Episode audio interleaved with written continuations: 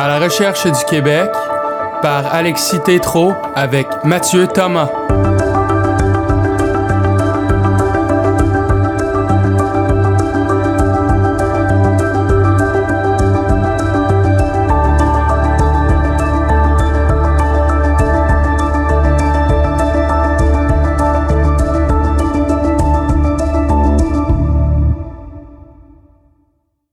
Chers auditeurs, soyez les bienvenus à ce nouvel épisode de À la recherche du Québec. Milan Kundera écrivait des petites nations qu'elles n'étaient pas prises en considération par la grande histoire qui suivait son cours sans même les apercevoir. On pourrait dire la même chose des grands philosophes qui dissertent de cette même histoire faite d'empires, de révolutions et de civilisations sans apercevoir les petites nations. Alexis de Tocqueville fait figure d'exception.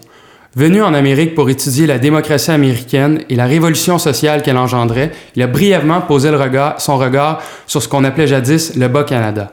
Mathieu Thomas a pris prétexte de ce détour bas-canadien de Tocqueville pour écrire un brillant roman historique portant le titre de Ceux dont on ne redoute rien. C'est un plaisir de le recevoir aujourd'hui pour en discuter. Mathieu Thomas, bonjour. Bonjour.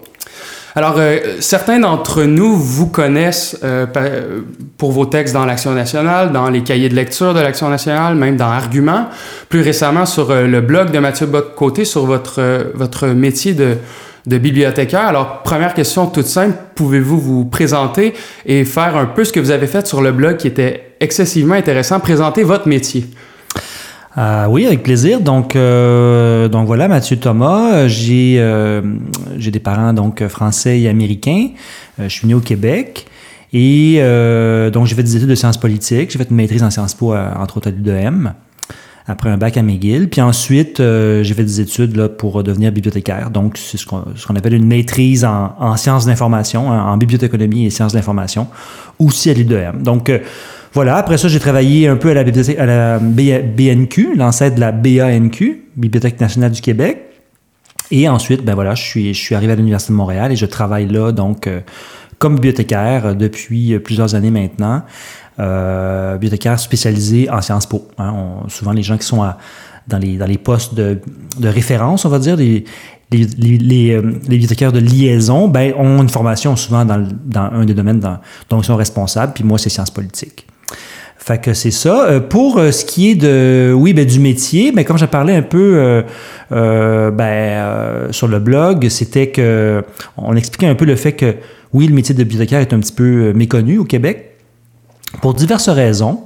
entre autres, le fait que, bon, oui, on on a longtemps été sous le, le joug de l'Église et puis les bibliothèques étaient vues un peu comme potentiellement dangereuse parce que c'est un transfert d'idées, etc. Donc l'Église voulait un petit peu garder le contrôle là-dessus. Donc ça nous a créé une espèce de petit retard au Québec. Donc euh, on parlait en fait du, ça, du fait que même le métier est quand même mal connu. Il y a aussi le, il y a aussi le fait que c'est un métier qui est souvent associé aux femmes. Donc peut-être à cause d'un certain sexisme, parfois on, il y a des gens qui vont considérer que c'est un métier euh, euh, comme si c'était pas un métier vraiment sérieux. Quoi. Les gens souvent sont, sont très surpris. On leur dit, ben oui, il faut une maîtrise pour être mm-hmm. bibliothécaire. Puis beaucoup de gens sont très surpris c'est, un métier, un métier rigoureux. Ah ben bien sûr, puis, puis qui se décline sous, sous plein de formes, euh, sous plein de formes, mais euh, pour beaucoup de personnes, les gens qui travaillent dans une bibliothèque sont bibliothécaires, alors que c'est pas le cas. Euh, donc voilà, c'est un peu ça. Puis, puis, euh, et puis bon, ben, évidemment, c'est un métier que je que j'aime beaucoup. Euh, et, et, évidemment, c'est un métier qui m'a beaucoup aidé dans le cadre d'une rédaction d'un livre de roman historique, parce que j'avais j'avais à ma disposition beaucoup beaucoup de documentation. Mhm. puis ça transparaît aussi dans le roman. On dirait que le, métier de bibliothécaire, sans nécessairement être là, est un peu en arrière-plan, ou du moins tout ce qui est livre et information. Ce qui m'amène à ma seconde question. Pouvez-vous justement nous présenter ce, ce roman que vous venez d'écrire, euh, Ceux dont on ne redoute rien? Alors oui, c'est un roman, euh, ben, c'est un roman historique, mais ce n'est pas qu'un roman historique parce que euh, comment dire, c'est un roman qui se passe donc déjà à deux époques. Donc, on va alterner entre, entre les chapitres, entre deux périodes, entre la période 1864-65 et l'époque du printemps érable, donc 2011-2012. Donc, de chapitre en chapitre, on fait comme le va-et-vient entre les deux époques. Alors donc, c'est aussi un roman contemporain, parce qu'il se passe donc parce qu'il se passe à notre époque. Euh, mais le, sujet du livre, c'est un, comment dire, c'est sur une question historique. Ça tourne autour du passage donc de Tocqueville et son ami Beaumont euh, au Bas-Canada en 1831. Ils sont venus durant l'été. Ils ont passé une dizaine de jours ici.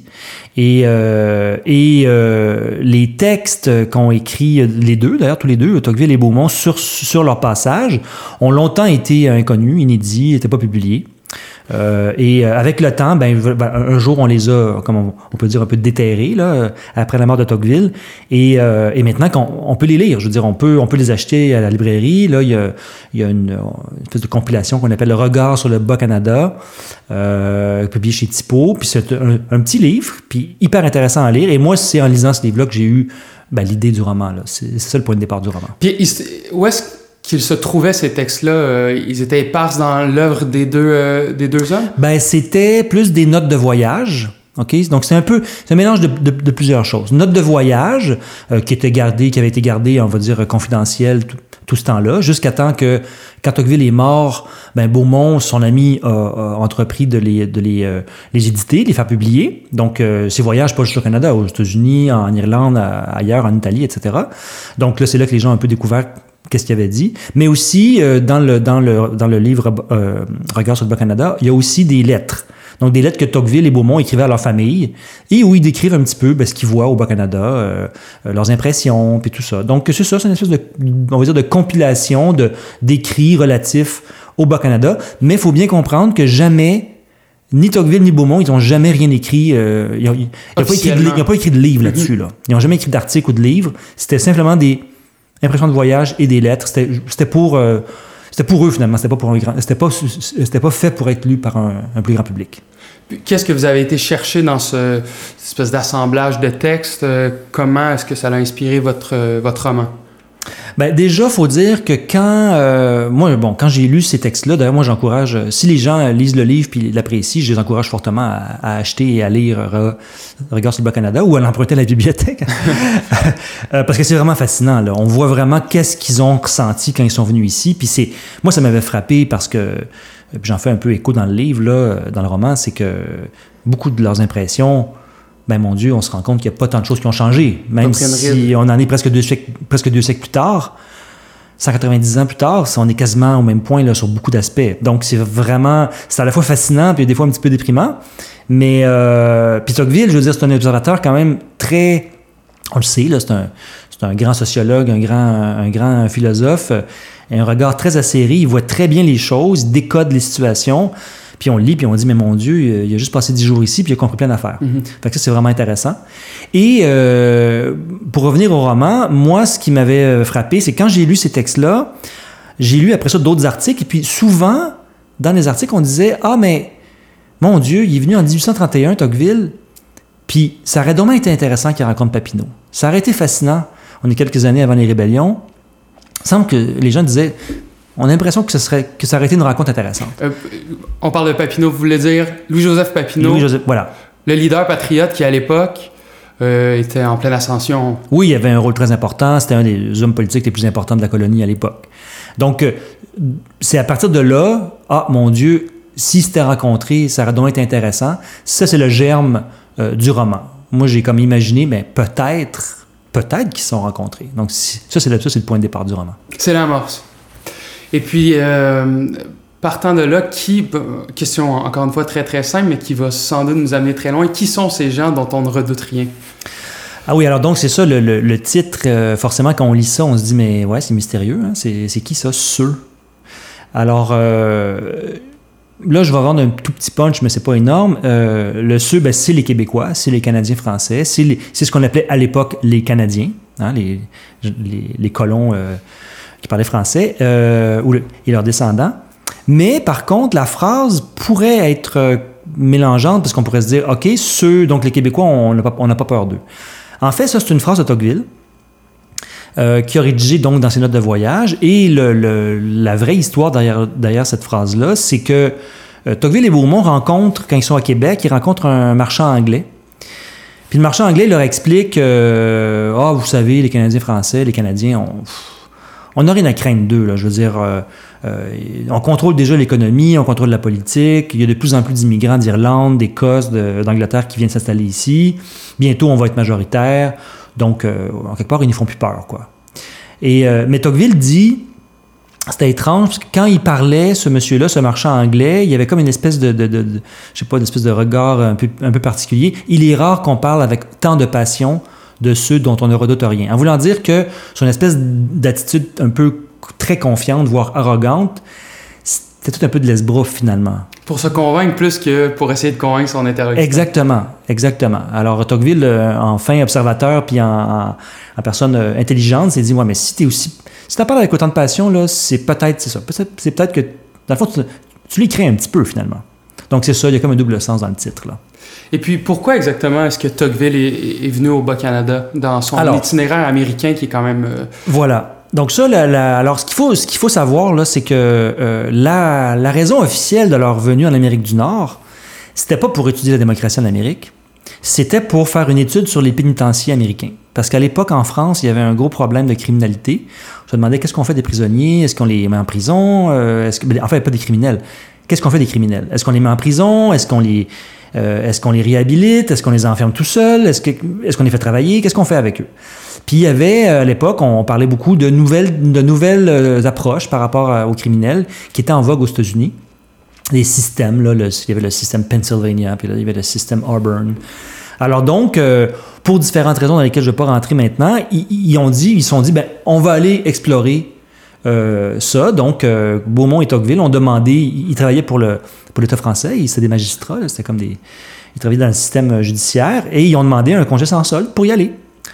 Et quand ils sont arrivés en Amérique, euh, donc aux États-Unis, ils ont parcouru les États-Unis, ils ont posé des questions à tout le monde, ils sont allés voir des, des pénitenciers, ils ont pris beaucoup de notes, etc., etc. Mais en parallèle, ils ont évidemment ils ont pris des notes pour leur propre projet. Et Tocqueville, on le sait finalement, ce qui est sorti de tout ça, c'est qu'il a écrit un livre sur la démocratie en Amérique qui est devenu un gigantesque succès. C'est un des plus grands livres euh, écrits au 19e siècle. Donc, euh, on est au point où on en a oublié leur mission euh, d'exploration des pénitenciers. Alors, tout ça étant dit, quand ils sont arrivés à New York, ils ont rencontré un, prêtre irlandais, John Powers, puis lui, il leur a dit Ah, mais vous êtes des Français, ben pourquoi vous pourriez faire un petit détour puis aller voir au Bas-Canada, il y a des descendants des, colons de la Nouvelle-France qui qui sont là, puis ils parlent encore français ça serait intéressant d'y aller. Puis là, ils ont fait, ben pourquoi pas? Fait ils sont allés dans le coin des chutes Niagara, puis là, ils ont fait un petit détour, ils ont pris le bateau, puis ils sont arrivés à Montréal, puis ils ont, ils passé une dizaine de jours dans la région de Montréal, ben, surtout à, dans la région de Québec, mais un petit peu à Montréal aussi, avant de retourner euh, aux États-Unis. Donc, dans leur voyage de neuf mois aux États-Unis, ils ont passé en tout et pour tout dix jours dans, la vallée du Saint-Laurent. Donc, souvent, c'est vu comme une espèce d'anecdote, une espèce de petite note de de page. Ah oui, en passant, euh, sont aussi passés au Bas-Canada.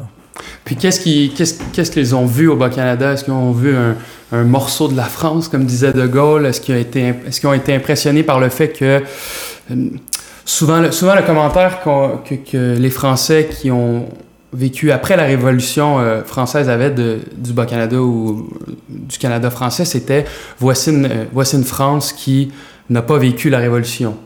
Une France d'ancien régime. Est-ce qu'ils tenaient le même discours? Oui, oui, sur le, sur le coup, euh, quand ils sont arrivés, ils ont vraiment été, bon, c'est sûr qu'ils ont été frappés du, bon, du rapport entre les langues anglais-français, le statut, on va dire, de vaincu là, des Canadiens français, quand même, disons-le. Mais euh, oui, ils ont été très frappés par. Euh, par ben déjà, Beaumont, lui, vient de, de la Sarthe, donc c'est un peu à l'ouest de Paris. Tocqueville avait, la famille, c'est la Normandie. Donc, il arrive ici, puis, mon Dieu, c'est comme des Normands, là. Ils parlent, ils parlent comme des Normands, ils parlent comme des paysans normands. Ils sont encore, sont super catholiques, puis clairement, il n'y a pas eu de révolution ici. Et puis, on voit l'effet que ça a. Donc, c'est comme s'ils ont eu l'impression un peu d'être retournés en arrière, comme s'ils avaient pris une, une, une, machine à voyager dans le temps, puis ils ont retrouvé la France d'avant régime. Puis, comme c'était des. Euh, D'ancien régime, pardon. Comme c'était des nobles, est-ce qu'il y avait le. Est-ce qu'il y avait le regard idyllique? Est-ce qu'il y en était. Euh jaloux d'une certaine manière? Ben, je pense que. Bon, il disait déjà, c'est fascinant de voir à quel point le caractère national se perd difficilement. Il disait, ah, c'est encore des Français. Pour eux, c'était encore des Français. Euh, donc, euh, il y avait des côtés très, euh, oui, très positifs. Il disait, mon Dieu, les gens sont, ils ont comme une espèce de. Sont, je sais pas, il y a comme une douceur de vivre, il y a vraiment un aspect bonhomie, bonhomie puis ils sont, sont, sont sympathiques, ils sont, leurs maisons sont propres, c'est bien organisé, vraiment c'est un, un bel endroit. Mais d'un autre côté, c'était pas une vision idyllique parce que, comme je viens de dire, ben, ils voyaient bien là, que c'était un peuple en, position d'infériorité. Ils étaient dominés par les Anglais, euh, par le régime, euh, le régime colonial anglais. C'était des vaincus. Donc, puis ça, ça les rendait évidemment tristes. Il y a eu une espèce de, de petite réaction un petit peu euh, à l'arrière chauvine un peu, en se disant, mon Dieu, c'est tombé triste de voir ça, à quel point c'est des Français, mais ils sont dominés par un autre peuple, quoi. Donc ça, ça les a mis un peu, ça, ça leur a fait un peu de peine. Puis quelles étaient les observations qui leur ont fait dire, bon, voici un peuple euh, dominé? Ben déjà, euh, ils voyaient les panneaux en anglais partout, euh, à Montréal. ils voyaient bien... bon, quand ils sont arrivés à Québec, évidemment, là, à l'époque, on construisait la citadelle, fait qu'il y avait plein de soldats dans la ville. Euh, il soldats anglais? Soldats anglais. Il voyait très bien là, que, que bon, euh, oui, les, les, deux groupes n'étaient pas nécessairement égaux. C'était les Anglais qui, qui, menaient la place. Et entre autres, euh, il y a un épisode, bon, ça j'en parle très peu dans, dans le roman, mais euh, il y a un épisode assez connu là, où ils vont dans un, dans un tribunal, une salle de tribunal. Et puis bon, c'était à l'époque où le droit, bon, je suis pas un spécialiste, trop un spécialiste du droit, mais c'était un peu flou, là. On se mélangeait dans les. Il y avait la, la coutume, euh, je pense qu'on appelle ça la coutume de Paris, en tout cas des, des, des, du droit français. Mais il y avait aussi les lois anglaises. Puis là, donc c'est un peu flou, et ils chicanent sur les règles, tout ça. Euh, euh, puis beaucoup d'anglicisme. Allez vous asseoir dans la boîte, le box? Donc des traductions littérales, on se reconnaît encore maintenant à mhm. Montréal. oui, bien sûr. Donc ils voyaient, mon Dieu, mais ils parlent une drôle de langue. Euh, c'est confus, c'est pas de l'anglais, c'est pas du français, c'est un mélange des deux, parfois des, traductions bancales. Euh, ils sont ressortis de là qu'un sentiment, euh, mon Dieu, c'est presque un peu grotesque, c'est triste. Puis là, c'est là que Tocqueville a, a, prononcé sa fameuse phrase en disant En sortant de là, j'ai jamais été aussi convaincu que le plus grand malheur pour un peuple, c'est d'être conquis. Donc oui, c'est ça, ça les a vraiment frappés. Et comment Papineau s'enchevêtre et comme ou en général les patriotes s'enchevêtrent dans dans ce contexte historique? Ben là en 1831 euh, on est quand même six ans avant les rébellions. C'est sûr qu'à l'époque, euh, Papineau était encore euh, assez ouvert sur le, fait de, faire des compromis avec, avec le pouvoir anglais. Sa, façon de voir les choses, c'était de dire, ben nous, on, hein, on, on est des citoyens, on est des, sujets, on n'est pas des citoyens, on est des sujets anglais. On a prouvé notre loyauté. Hein, euh, on l'a prouvé quand il y a eu la Révolution américaine. On a pris le bord des Anglais contre les Américains. Puis dans la guerre de 1812, on a encore pris le bord des Anglais. Alors on a été des, loyaux sujets. Donc, euh, quelque part, Londres nous doit euh, une certaine reconnaissance, puis doit nous donner des, des, droits, puis doit nous respecter. Puis il respecte beaucoup le système anglais, Papineau, à l'époque. Euh, il, bon, il allait changer d'avis dans les années suivantes, mais euh, à cette époque-là, 1831, il est quand même assez euh, ouvert au compromis. C'est avant le tournant républicain. C'est ça, ah, bien avant, oui. Et, et, là, ce qu'on peut dire aussi, c'est que c'est que c'est ça, il, il critiquait pas tant le système britannique que le fait que le système britannique était vicié ici au, au Bas-Canada. Donc, il était, il disait si on suivait la Constitution anglaise comme elle doit être suivie, il n'y a pas de problème. C'est un, système qui fonctionne bien et tout ça, mais ce qu'il critiquait, c'était ça, c'est la clique au pouvoir qui, euh, on le sait, s'appropriait beaucoup de, de, bon, de richesses, pouvoir, etc. Donc, il trouvait ça... Euh, et là, bon, évidemment, dans les années suivantes, ça a dégénéré, puis on, en est venu aux rébellions. Puis est-ce que Tocqueville et Beaumont ont vu dans les leaders patriotes, bon, on, sait qu'ils ne mentionnent jamais Papineau, mais est-ce que vu dans l'espèce d'embryon de rébellion, une situation qui pourrait venir euh, renverser la tendance euh, ou le, rapport de force entre anglais et français? Ben, c'est clair que dans leurs écrits, bon, ils parlent pas de rébellion, là. Euh, ils parlent pas de. À l'époque, c'est même. bon, le Parti patriote, le Parti patriote existait, là. C'était. plus le, Parti, canadien, avait changé de nom, mm-hmm. c'est ça. Mais on était loin, là, de, penser qu'il allait avoir, mon Dieu, une, révolte. Par contre,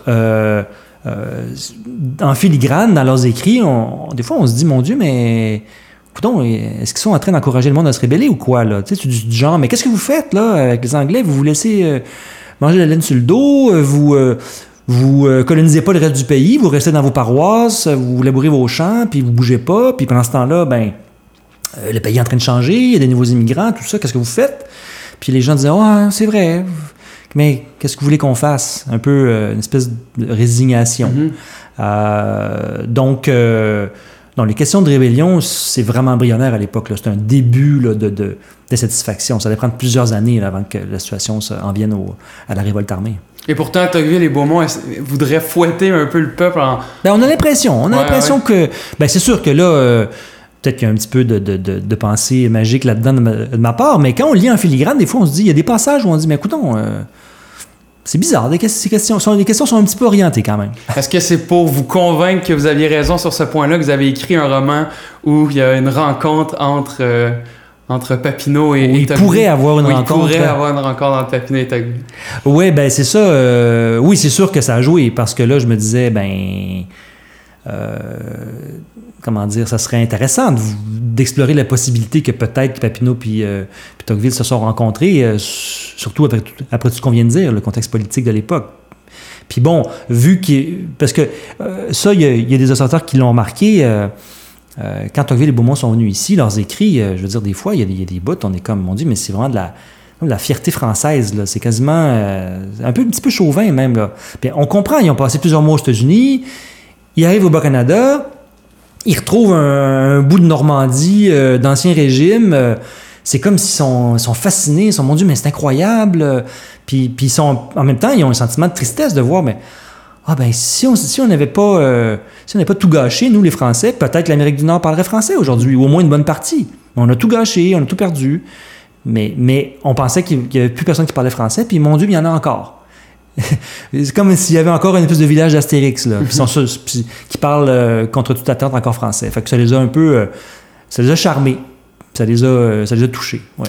Puis on parle de Tocqueville, Tocqueville au Bas-Canada. On mentionne très très rarement euh, son, euh, son, comparse, Gustave de Beaumont, qui, euh, qui occupe une place importante dans votre, dans votre roman. Peut-être nous, nous, le présenter, puis oui. nous dire pourquoi, pourquoi essentiellement il est si oublié alors qu'il est tout de même important. Ben, c'est sûr que Beaumont, bon, c'était le, meilleur ami de Tocqueville. Hein. Vraiment. bon, c'est un roman qui parle entre autres d'amitié. Il y a beaucoup d'amitié masculine dans le, dans le roman. Puis la plus importante du roman c'est celle qui a entre Tocqueville et Beaumont. Ils étaient vraiment liés, là, euh, euh, très, très, très, très près, au point que même à Paris, il y a du monde qui les appelait Tocmont. Ils mélangeaient leurs noms euh, parce qu'ils étaient comme inséparables. Et, mais c'est sûr qu'ils étaient de très bons amis, mais bon, Beaumont, il n'a pas laissé une trace aussi indélébile que Tocqueville. Je veux dire, il n'a pas écrit des classiques de, de, sociologie politique, comme de, la démocratie en Amérique ou L'Ancien Régime et la Révolution, l'autre livre le plus connu de Tocqueville. Beaumont, lui, euh, c'est un peu plus anonyme. Il a eu un rôle politique. Il a, quand même été ambassadeur pendant quelques mois à Londres puis à Vienne. Euh, il a été, député. Euh, je veux dire, c'est pas, c'est pas un raté, là, mais c'est pas une figure intellectuelle aussi remarquable que, que Tocqueville. D'ailleurs, il le reconnaissait lui-même. Il disait, moi, je suis pas... c'est entre autres grâce à mon ami que j'ai été motivé à écrire puis à m'intéresser à ce qu'il appelait les, choses de l'esprit.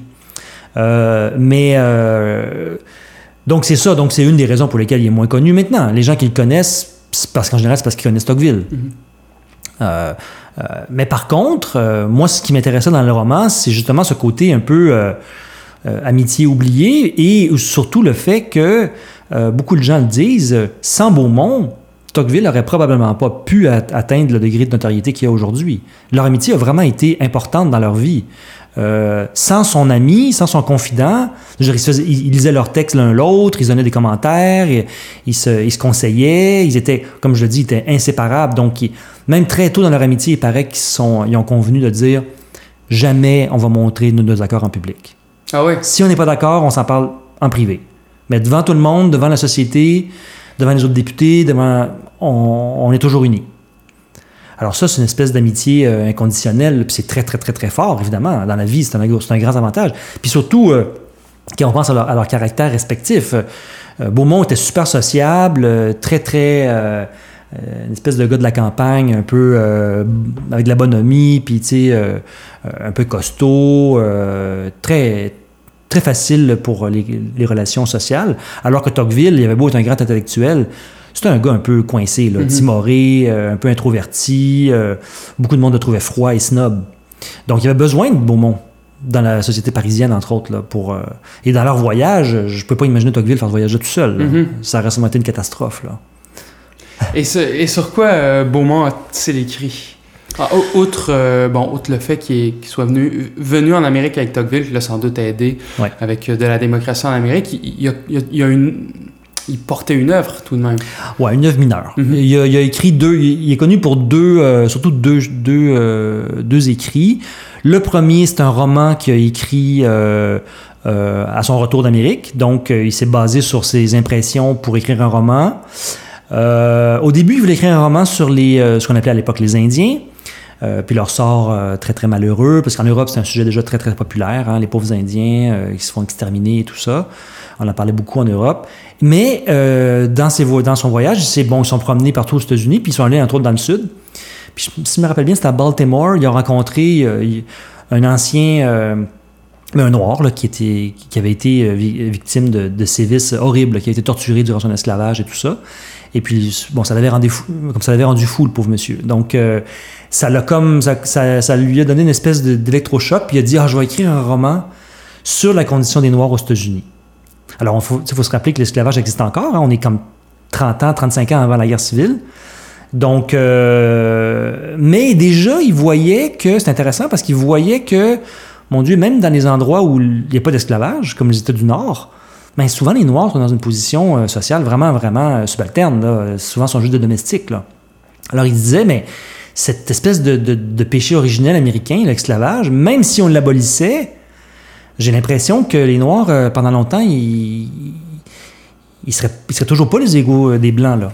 Et il a bien raison. Encore maintenant, les Noirs aux États-Unis, c'est pas facile leurs conditions. Donc, donc à ce niveau-là, c'est un roman vraiment intéressant. Par contre, c'est pas un romancier. c'est assez mal écrit. Le style est ah, assez rudimentaire. Ouais, c'est assez mal écrit. il tombe dans le sentimentalisme extrême. je veux dire, honnêtement, je l'ai lu, puis il y a des bouts, c'est franchement pénible.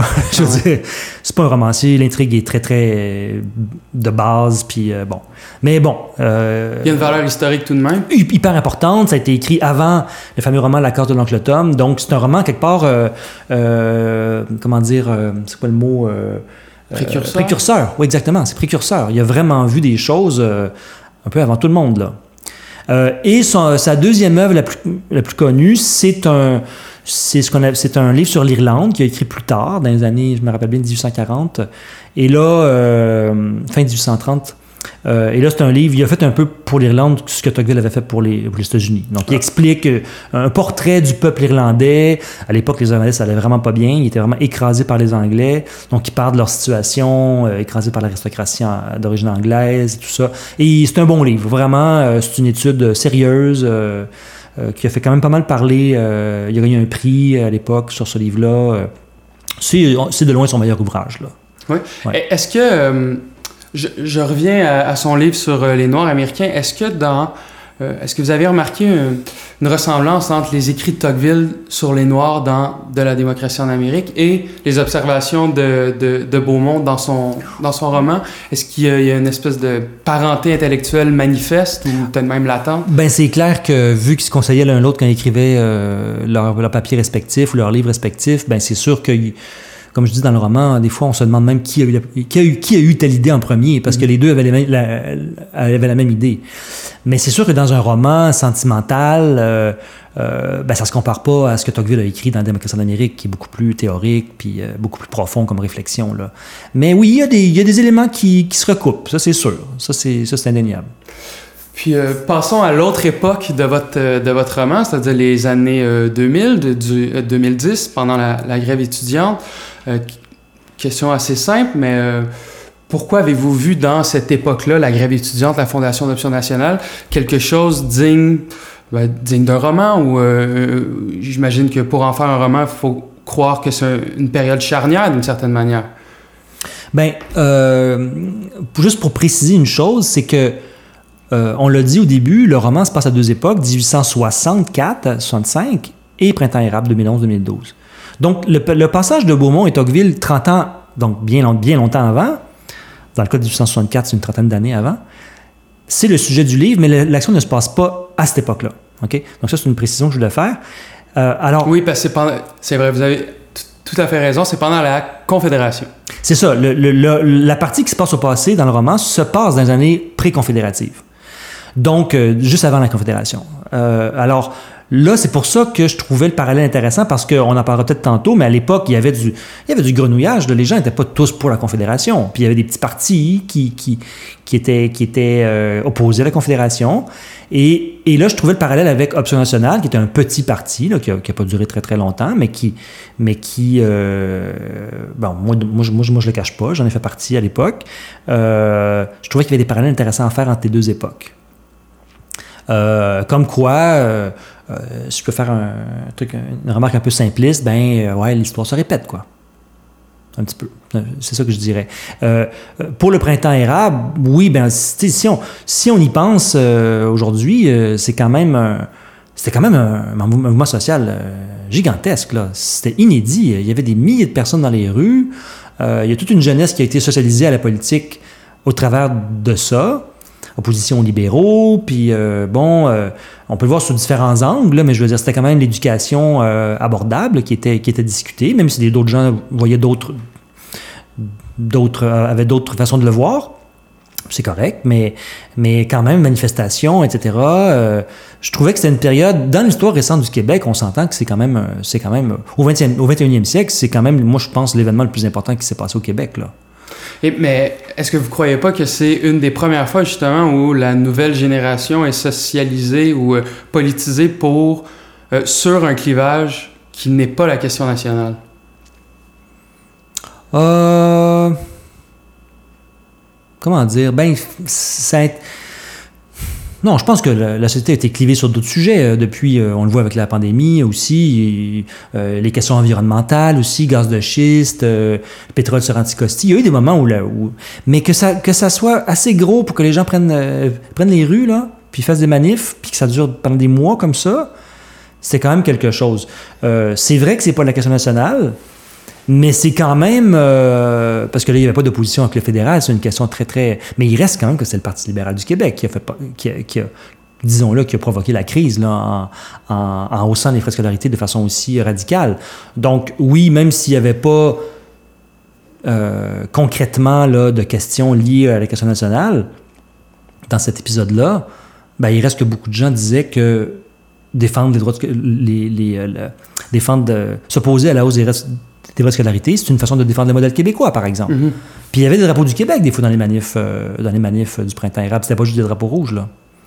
Donc, euh, mais c'est un mais, mais, mais, je vous le concept, c'est un peu ambigu, c'est un peu, un peu mhm. particulier. Ouais. Est-ce que c'est pour ça que la Fondation d'Option nationale vient, de certaine manière, en renfort, comme une espèce de caution nationale à cette époque-là pour faire justement le parallèle avec la Confédération, puis les... Oui, puis je trouvais, je trouvais moi, euh, ben, j'en viens à ce que je disais tantôt, euh, l'expérience de, de petits partis, là de petits partis. À l'époque de la Confédération, c'était le parti qu'on appelait le Parti national, mhm. qui était donc mené par un, un journaliste là, euh, qui s'appelait Médéric Langto, un tout petit parti qui, qui disait ben nous, euh, on n'est ni rouge ni bleu, euh, on est pour, pour les Canadiens français. Ben, c'est un parti vraiment marginal. Et je trouvais le parallèle avec Option nationale, qui est un petit parti qui disait, on s'en rappelle, plus ou moins de dire, ben, le PQ, est passé, le PQ et QS sont passés indépendantistes, nous, on l'est vraiment. Mais bon, Option nationale a eu quoi? 2 des, 2 des voix, je pense, en 2012. C'était vraiment pas beaucoup. Là. Mm. Mais, euh, mais parfois, c'est ça, euh, des, des, petits partis comme ça, des petits mouvements. Euh, des fois, on n'a pas une existence très longue, mais on peut avoir une influence quand même pour la suite des choses. Euh, c'est comme si on, on semait une graine, puis on, ça va pousser plus tard. Puis rappelons-nous qu'aussi ON était résolument du bord des, des, des, étudiants. Là. Il était parfaitement opposé à la hausse. Là. Et vous, vous pensez quoi du sort qui est celui de ON maintenant comme espèce de collectif vous qui avez participé à la, à, la fondation, euh, vous en pensez quoi? Ben moi, je... je Collectif dans Québec solidaire. Moi, c'est pas, un moi, c'est pas un secret. Là. Quand Jean-Martin Hossan est parti, euh, bon, on était, on était, beaucoup, euh, on était très nombreux à être déçus, évidemment. On, comprenait, là, mais c'était, c'était quand même lui qui l'avait créé, là, ce parti-là. Donc, après ça, il y a eu une couche à la chefferie. Et moi, à l'époque, j'avais appuyé Nick Payne. mais c'est Sol Zanetti qui a gagné. Et Sol Zanetti, malgré toutes ses qualités, puis euh, c'est quand même quelque chose, c'est quand même quelqu'un qu'en général euh, j'apprécie. Euh, ben, j'ai l'impression, ben voilà, c'était le début de la fin, dans le sens que après ça, ben le parti a encore perdu, a encore perdu la popularité. moi, j'ai comme quand Sosanetti a gagné, bon, je me suis un peu éloigné du parti, puis bon, quelques temps plus tard, ils ont fusionné avec QS, puis pour moi, malgré, tout, malgré tout le bien que je peux penser de QS sur des, sur des questions économiques, par exemple, leur, leur position par rapport à la souveraineté ne me convient pas. Donc voilà, j'ai, c'était fini dans mon. en ce qui me concerne, c'était terminé. Là. Et puis, dans, il y a plusieurs euh, réflexions euh, très, très fines sur la condition québécoise dans votre roman. Puis il y en a une en particulier qui m'a, qui m'a frappé. C'est celle où, euh, le protagoniste contemporain, celui qui, qui, est dans la Fondation d'Option nationale, dit qu'il a appris la, la, chanson Un Canadien errant par les voix d'un anglophone. Oui, Léonard Cohen. Oui. Pouvez-vous nous expliquer comment, selon vous, ça, ça dit quelque chose euh, des, des Québécois, de leur relation avec, à, la culture? Peut-être peut mettre en contexte en disant qu'est-ce que la chanson euh, Un Canadien errant? Alors, euh, Un Canadien errant, c'est... je bien, pense que c'est Antoine Gérin-Lajoie qui a écrit ça. Donc, c'est une, c'est ça, c'est une chanson qui parle de l'exil de patriotes en Australie après, la, après les rébellions de 1837-38. Il y en a plusieurs qui ont été déportés là-bas et qui sont restés là plusieurs années. Euh, et d'ailleurs, on parlait de Médéric Lanto euh, tantôt. Ben, Médéric Lanto, il se trouve que son père a été déporté en Australie. Et puis il est revenu après, mais bon, euh, ça a marqué Médéric, clairement. Et donc, c'est une chanson, ben, je pense que beaucoup de gens la connaissent quand même, là. un Canadien errant, banni de ses foyers, parcourait en pleurant des pays étrangers. Donc, une chanson assez triste. Et, mais euh, il faut quand même le dire, dans le milieu indépendantiste, on peut pas dire qu'on la chante beaucoup. C'est une chanson assez méconnue, puis la raison est toute simple pour moi, c'est que, ben oui, on dit un Canadien. Puis à partir du moment où les Québécois, euh, où les Canadiens français ont cessé de s'appeler Canadiens français eux-mêmes, là, puis ont commencé à se définir comme Québécois, ben pour le meilleur et pour le pire, il y a eu une espèce de délestage de l'héritage, euh, le vieil héritage canadien et on change de nom, on dirait, à chaque, à chaque siècle. à, chaque, demi-siècle. À chaque demi-siècle. Donc là, euh, donc là c'est ça. Donc ça expliquerait pourquoi, selon moi, cette chanson-là ben, est un peu passée aux oubliettes. Parce que même si elle a un côté très patriotique, très triste, romantique, euh, ben, on parle de nous comme des Canadiens. Donc, euh, en tant qu'indépendantiste québécois, ben, on ne va pas la chanter. Donc, dans le roman, le personnage, là, donc le protagoniste du, du, présent, là, Édouard, ben lui, il dit, moi, cette chanson-là, je l'ai, je l'ai appris, je l'ai, je l'ai connue en tombant sur euh, la version que Léonard Cohen avait enregistrée. Puis ce qui est, ce qui est drôle, c'est que c'est une, c'est une, version mariachi, c'est une version mexicaine. Donc c'est un drôle de venir, chanson-là. Là. Je vous dirais pas que c'est ma chanson préférée de Léonard Cohen. J'aime beaucoup Léonard Cohen, mais cette chanson-là, je la trouve plus, plus une curiosité, là, disons. Ça me fait un peu rigoler. Euh, mais donc, le personnage, donc j'ai comme repris ça, puis le personnage dit, ben oui, mais moi, je l'ai connu par la, version de Leonard Cohen. Donc, que ça veut dire? Ben, c'est que, tu sais, on me l'a pas chanté à l'école, je l'ai pas appris dans les livres, je l'ai, je l'ai pas, je l'ai pas appris non plus quand j'étais dans le mouvement indépendantiste, parce qu'Edouard était donc indépendantiste. Euh, puis il a fallu que je l'apprenne ben, par, le, par le truchement de, de, de, de, Leonard Cohen. Donc c'est, c'est un peu ironique, quoi. Je trouvais ça un peu ironique. Je trouvais, que je trouvais que ça illustrait quand même bien quelque chose de, euh, de réel en voulant dire euh, c'est comme si, euh, vu qu'on était des Canadiens puis qu'on n'en est plus, ben c'est comme s'il y avait des siècles d'histoire qui, à quelque part, passaient à la trappe. Mm-hmm. Puis il y, a aussi dans votre roman, ben, la France est très présente avec Tocqueville, avec Beaumont. Il y a d'autres personnages aussi qui incarnent la France. pour quelles raisons? Est-ce que, est -ce que la France et le Québec aujourd'hui encore ont des liens très puissants? Quels sont ces liens, euh, pourquoi avoir euh, mis une importance si grande à la France dans euh, votre roman? Ben, c'est sûr que de mon point de vue, puis là, ça va être la partie peut-être un petit peu plus, pas autobiographique, mais disons un petit peu plus inspiré de mon vécu à moi. C'est, ce que moi je connais. Moi, j'ai un père français. et, donc, j'ai ma citoyenneté française aussi. J'ai la double citoyenneté. Je suis français, puis j'ai mon passeport canadien. Et je suis aussi français. Euh, mais j'ai, mais je suis né ici, j'ai toujours vécu ici. Là. Je vais en France voir mes cousins, puis bon. Mais euh, donc, en quelque part, euh, je me sens un peu français aussi. Beaucoup moins que québécois, mais je me sens aussi, je me sens, je me sens aussi un peu français. Et, et, et dans le roman, bon, je l'ai dit tantôt, juste pour terminer, dans le roman, donc Édouard, ben, il est comme moi, il a des parents français et américains. OK? Euh, même, même, si c'est dans son cas, lui, c'est. C'est l'inverse. Il y a un inverse. Là, lui, c'est sa mère qui est française, son père est américain. bref, tout ça pour dire que le roman, c'est un peu. On parle un peu du triangle, le triangle Québec, États-Unis, France. Et donc, j'ai pas de scrupule à dire que je me, suis un peu inspiré de ma propre expérience.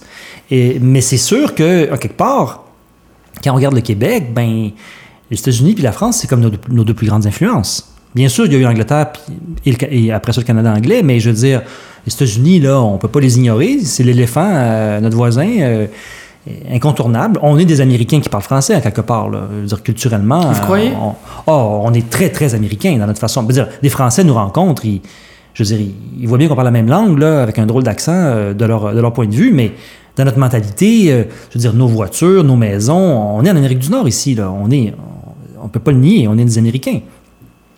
Euh, d'un point de vue continental. Mhm, hein. euh, euh, mais on a l'aspect français, et qui, est, quand même très important dans notre mentalité, dans notre façon de vivre, dans notre, dans notre identité nationale. On est très français. On est différent des Français, mais c'est sûr que c'est la mère patrie, là. C'est, je veux dire, c'est, notre origine. Et, et puis on le voit dans plein de choses. Ça peut être aussi euh, subjectif, là, ou, euh, non, c'est pas le bon mot, euh, anecdotique, disons, que notre rapport à la bouffe, par exemple. On, on boit plus de vin ici, par exemple, qu'au que, au Canada anglais. C'est des trucs comme ça, là. C'est, on est français culturellement à partie aussi. Et donc, juste pour finalement revenir à votre question, c'est que, c'est que, pour toutes ces raisons-là, moi, je trouvais intéressant de parler justement de de ce triangle-là d'influence, de, ce triangle, de ces deux sources là qui nous, qui nous, qui nous, ont une influence sur nous. Et puis, il faut bien dire que l'influence française, ben, elle, fluctue à travers le temps. Les États-Unis sont toujours là. On peut, on peut pas, on peut pas faire abstraction d'eux. Ils sont, sont, tellement gros, ils sont tellement à côté. Euh. mais la France, il y a eu des moments où on, on a été complètement coupé d'eux. Euh, après la conquête, pendant un siècle, on n'a pas vu un Français ici, à part des, des prêtres réfractaires mm-hmm. anti-révolution. Mm-hmm. Mais à part eux, il n'y a presque pas eu de Français qui sont venus ici. Après ça, les, les rapports avec la France sont, sont, revenus. Puis après ça, il y a eu des, hauts et des bas. Dans les années 60-70, euh, euh, avec la Révolution tranquille, je veux dire, il y avait beaucoup de liens avec la France, avec De Gaulle. Les Français nous ont aidés à construire le métro. Euh, il y a plein de Français qui sont venus s'installer ici. Et là, le temps passe. Puis en ce moment, moi, je considère qu'on est dans une période. Il y a beaucoup de Français qui viennent s'installer ici, mais l'influence culturelle au Québec en ce moment, moi, je pense qu'elle est beaucoup moins forte qu'elle a déjà été. Il y a beaucoup moins de films français à l'affiche au cinéma qu'il y en avait à l'époque, par exemple. Il y a beaucoup de moins de relations politiques aussi avec la France. Oui, évidemment. C'est sûr que les deux noms au référendum, ils ont peut-être un peu refroidi. Sans doute. Mais, euh, mais les Français aussi sont victimes de... Ben, victimes, je ne vais pas exagérer, mais sont très, très influencés par les États-Unis, eux aussi. Donc, euh, le contexte a changé, puis c'est ça, ça, cette relation-là, elle fluctue à travers les années, alors que le lien avec les États-Unis, ben, euh, ben, je veux dire, par la force des choses, par la proximité, par la force euh, culturelle des États-Unis, euh, rouleau compresseur, Netflix, name it, on va le dire en anglais, c'est sûr que c'est, ça, ça bouge pas. C'est toujours très, très, très puissant. Mais moi, j'ai tout de même eu l'impression, en lisant votre roman, que le, les personnages français, ou disons le, le personnage que la France incarne dans votre roman, est plus important que le personnage ou les personnages qui incarne l'Amérique, les États-Unis. Est-ce que, est que je C'est vrai, c'est vrai, c'est vrai. Je pense que c'est vrai. Peut-être aussi, peut-être que c'est simplement un biais euh, lié à ma propre expérience à moi, parce que moi, bon, je ne vais pas tomber dans les détails, euh, les détails biographiques, mais ma mère, je ne l'ai pas connue. Euh, elle est décédée quand j'avais juste deux ans. Donc, j'ai des contacts avec ma famille, ma famille américaine.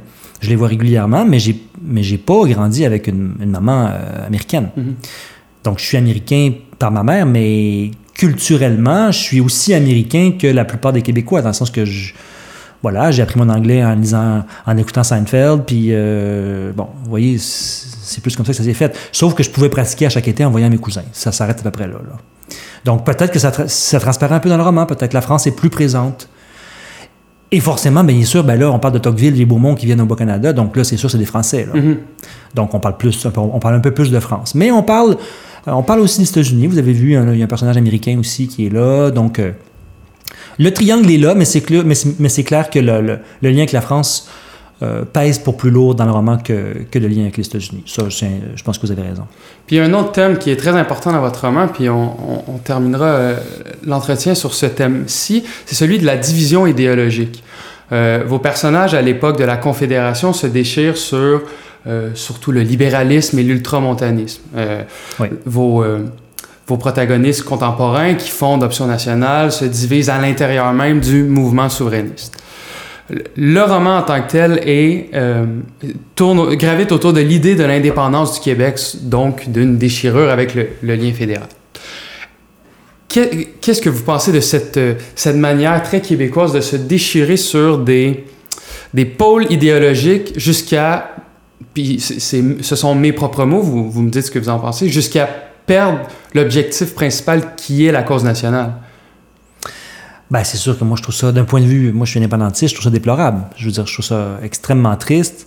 Euh, on, est une petite nation au Québec, on a une tendance au consensus.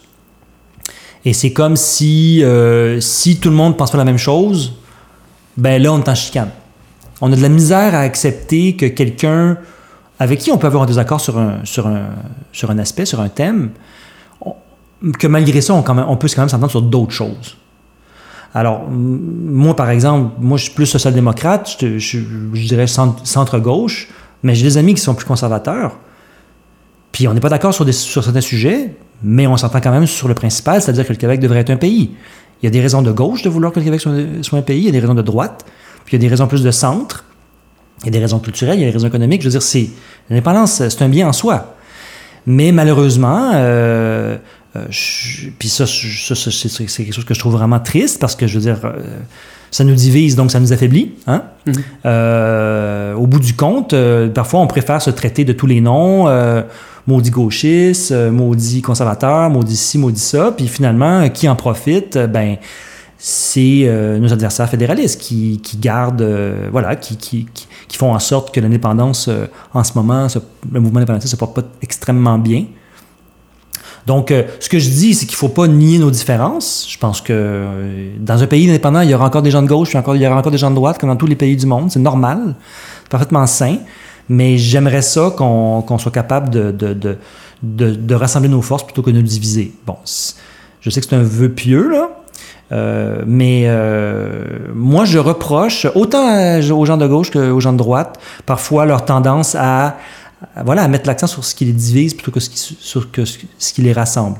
Euh, je pense dans les, dans les observateurs, les chroniqueurs, les, les, journalistes, les, essayistes, les intellectuels, les gens, les, politiciens, c'est sûr qu'on, à partir du moment où l'indépendance devient comme est moins présente dans l'horizon, ben sur quoi on va se chicaner? Ben alors on trouve d'autres raisons.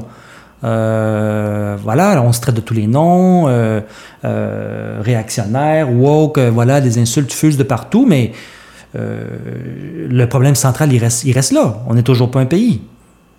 Alors, moi, je trouve de, se chicaner, par exemple, sur la droite et la gauche, puis le rôle de l'État dans l'économie, quand on est juste une province, je, veux dire, je trouve ça, euh, je trouve c'est une perte de temps. Je veux dire, ça serait quoi de chicaner pour des pécadilles sur, alors des choses qu'on contrôle pas. c'est ça, que c'est des choses qu'on contrôle pas. Puis alors pourquoi avoir un parti de droite au pouvoir au Québec alors qu'on aurait la gauche au pouvoir à Ottawa ou vice versa Moi, je trouve ça incohérent chicanes de clocher, de, de, juridiction.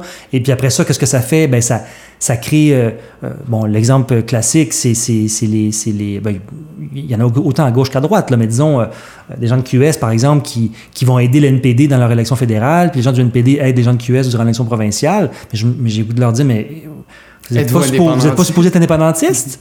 puis alors voilà, donc, euh, alors je, trouve ça, euh, mais je veux dire, je les blâme pas, euh, comment dire, je, je, trouve ça un peu incohérent, je trouve pas que c'est très productif, mais à partir du moment où on parle moins d'indépendance, ben peut-être que oui, ben voilà, les autres, les autres questions reprennent le dessus, puis peut-être qu'ils sont plus de gauche qu'indépendantistes. Puis ils ont, le droit, ils ont le droit, mais je veux dire, arrêtez, moi, pour moi, de mon point de vue, j'ai envie de leur dire, ben arrêtez, de dire que vous, que vous êtes indépendantiste, parce que mm-hmm. visiblement, c'est pas super important pour vous. Alors, je ne vais pas taper sur QS, là, parce que je pense qu'on peut critiquer tous les partis euh, euh, sur ça. La CAQ n'est pas, euh, est pas parfaite non plus. le PQ, mon Dieu, mérite de se faire critiquer. Voilà, la question, c'est pas ça, mais c'est c'est que le système fédéral nous, nous le système dans lequel on se trouve crée la confusion, mélange les gens et surtout, je pense, nous, nous, nous ça nous, euh, ça nous, ça nous amène dans des endroits euh, qui, qui, euh, qui, sont tellement mélangeants, qui sont tellement confus que finalement, voilà, ça nous, ça nous porte préjudice. C'est ce que je pense. Mais votre, votre roman prouve que c'est une constante dans notre histoire aussi. Oui, exactement. Oui, c'est ça. Et c'est ce, ce c'est un bon point. C'est ça, c'est que euh, j'en parle par exemple à l'époque là, c'est un parallèle que les que les lecteurs vont comprendre tout de suite. Mais à l'époque de la Confédération, il y, a, bon, il y avait les, les bleus contre les rouges, hein? euh, les bleus qui étaient pour la Confédération, conservateurs, les rouges des libéraux, euh, pas libéral dans le sens d'aujourd'hui, mais libéral dans le sens euh, de l'époque, là, philosophique, euh, philosophie politique, donc plus à gauche, là, si on résume. Ben, ils étaient opposés, mais entre les rouges, ils se chicanaient aussi. Les rouges se chicanaient entre eux. Euh, ils se divisaient, comme c'est arrivé d'ailleurs avec euh, les communistes. Hein, on se rappelle de l'époque, les trotskistes contre les stalinistes, puis contre les, contre les socialistes, puis contre les, les marxistes purs. Ils s'entre-déchiraient, ils faisaient des petites chapelles, tout ça. Ben finalement, euh, voilà, quand on chicane tout le temps, qui c'est qui gagne? C'est l'autre bord. Alors, euh, et donc, je trouvais ça intéressant de faire le parallèle. Euh, les rouges, là, qu'il y en a qui, qui flirtaient avec l'idée d'annexion aux États-Unis, d'autres voulaient, l'indépendance du Bas-Canada, ils étaient juste pas d'accord entre eux. Puis finalement, qu'est-ce qui a, qu'est-ce qui a passé? C'est les conservateurs qui ont gagné, puis euh, avec l'Église, puis voilà, ils ont fait passer la Confédération. Euh, donc, je trouve c'est ça, je trouve ça intéressant de, de rappeler ça. C'est des trucs dont on parle moins maintenant. Et puis, les parallèles avec le présent sont ce que je trouve sont, pertinents. Je trouve ça intéressant de rappeler ça. Mais il y a, ben, un des personnages importants du, du roman, Médéric Lanto, qui, après la Confédération, s'est exilé aux États-Unis, s'est converti. Euh, mais après la défaite, on, essaie de, On prend la fuite.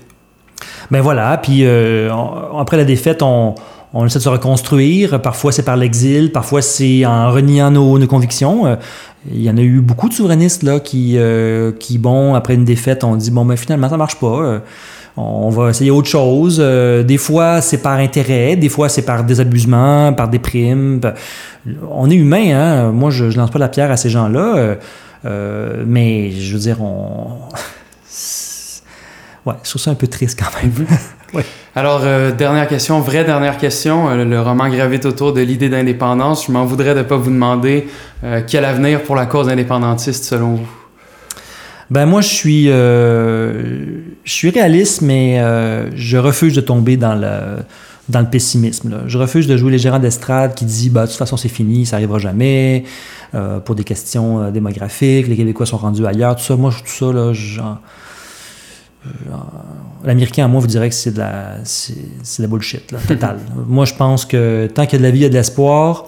l'avenir n'est pas écrit d'avance tout est possible, les choses peuvent changer rapidement dans l'histoire. Je veux dire, en, 88, on vous aurait dit que l'URSS n'existerait plus dans quelques années. la plupart des gens auraient dit, ben non, voyons, c'est n'importe quoi. La deuxième puissance au monde. C'est n'importe quoi, là. Veux dire, c'est une puissance nucléaire, ils vont jamais. Puis ça s'est effondré. Alors, le Canada, euh, il, y a des, gros problèmes dans le Canada. C'est un pays bancal. Euh, il, y a des, sujets tabous dont on ne peut pas parler. La Constitution n'est toujours pas signée par le Québec je trouve qu'il y a une hostilité euh, latente, très présente. Euh, euh, les Québécois se considèrent déjà en partie indépendants, là, dans les faits. Là. même, les, même les gens qui ne veulent pas l'indépendance, ils se, décrivent, ils se décrivent d'abord avant tout comme étant des Québécois, souvent. Vous croyez pas que c'est un problème? Ben moi, je pense que moi, je le vois pas comme un problème. Je le vois, ça peut être un problème parce qu'ils se sont confortables, mm-hmm. mais à la base, c'est quand même l'étape nécessaire pour, pour, pour vouloir l'indépendance, c'est de se considérer différent. S'ils se disaient canadiens comme en, en 80, je suis, Canadien d'abord puis Québécois ensuite. Là, il y a un problème. Mais là, maintenant, je pense qu'il n'y a pas de doute la majorité des Québécois se considèrent d'abord comme des Québécois. Puis moi, je pense que c'est, indispensable pour arriver un jour à l'indépendance. Donc là, comment ça va arriver? Moi, je pense que ça va arriver. Quand, comment? Alors là, je suis pas un devin, mais, euh, mais c'est pas mort. Et, euh, euh, voilà, moi, je garde espoir. je, je refuse de dire que c'est terminé. Je, je, voilà, je, je, peux pas dire que. Je refuse le fatalisme, disons. Je refuse de baisser les bras. Euh. Puis il y, a des gens qui vont dire Ouais, ouais, mais tu sais, c'est illusoire, euh, tu refuses de voir la réalité en face. Ben, je suis désolé, les, choses les choses changent vite en politique. Après 80, là, l'appui à la souveraineté était minuscule. Puis bon, 15 ans plus tard, on a eu un second référendum. Donc voilà, tout, tout, tout est toujours possible dans la vie. Alors Mathieu Thomas, ça fut un véritable plaisir de vous avoir au balado. Euh, je rappelle que votre roman, votre premier roman, euh, ceux dont on ne redoute rien désormais en vente dans toute bonne librairie. Alors merci à vous, chers auditeurs, d'avoir été à l'écoute. Je vous invite à suivre et à partager notre page Facebook ainsi que nos épisodes. Mathieu Thomas, merci beaucoup. Merci.